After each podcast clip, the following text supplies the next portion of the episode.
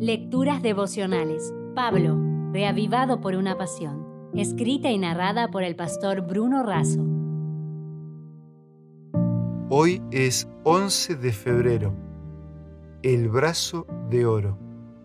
El pasaje bíblico está en Romanos capítulo 3, versículo 24 y 25. Mediante la redención que es en Cristo Jesús, a quien Dios puso como propiciación por medio de la fe en su sangre. Conocido como el hombre del brazo de oro, James Harrison nació en 1936 en Australia.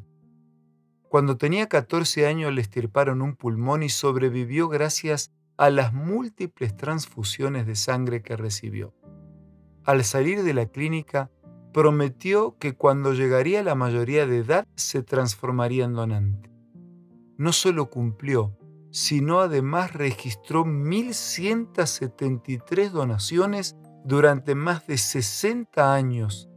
James ha recibido múltiples reconocimientos, incluida la Medalla de la Orden, una de las mayores distinciones de su país. Además es poseedor de un récord Guinness como el mayor donante de sangre de la historia. Resulta conmovedor pensar en alguien dispuesto a ayudar y salvar a tantas personas. Sabemos que la sangre es un fluido vital que circula por el cuerpo para llevar los nutrientes y el oxígeno a todo el organismo y a la vez los desechos para su eliminación. Sin embargo, más conmovedor aún es pensar en aquel cuya sangre fue derramada para eliminar nuestros desechos de pecado, llevar el nutriente y el oxígeno salvador y que asumiendo el costo de nuestras faltas muere en nuestro lugar. Sangre es una palabra clave para entender el mensaje redentor de la Biblia. Desde los sacrificios en los tiempos del Antiguo Testamento que prefiguraban al Cordero de Dios que llevaría los pecados del mundo. Más importante aún, la palabra sangre constituye un tema fundamental para comprender la obra y el ministerio de Cristo. La sangre como símbolo de una vida entregada voluntariamente para rescatar al pecador y la sangre como el derramamiento de la vida misma. Al igual que la palabra cruz, la frase sangre de Cristo es una expresión específica para el sacrificio y la muerte redentores del Señor.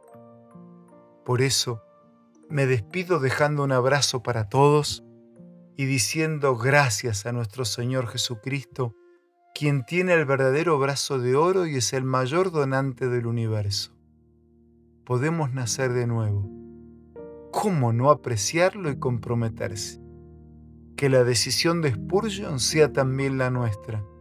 Si no estamos dispuestos a morir por Cristo, no tendremos ningún gozo en el hecho de que Cristo murió por nosotros. Si desea obtener más materiales como este, ingrese a editorialaces.com.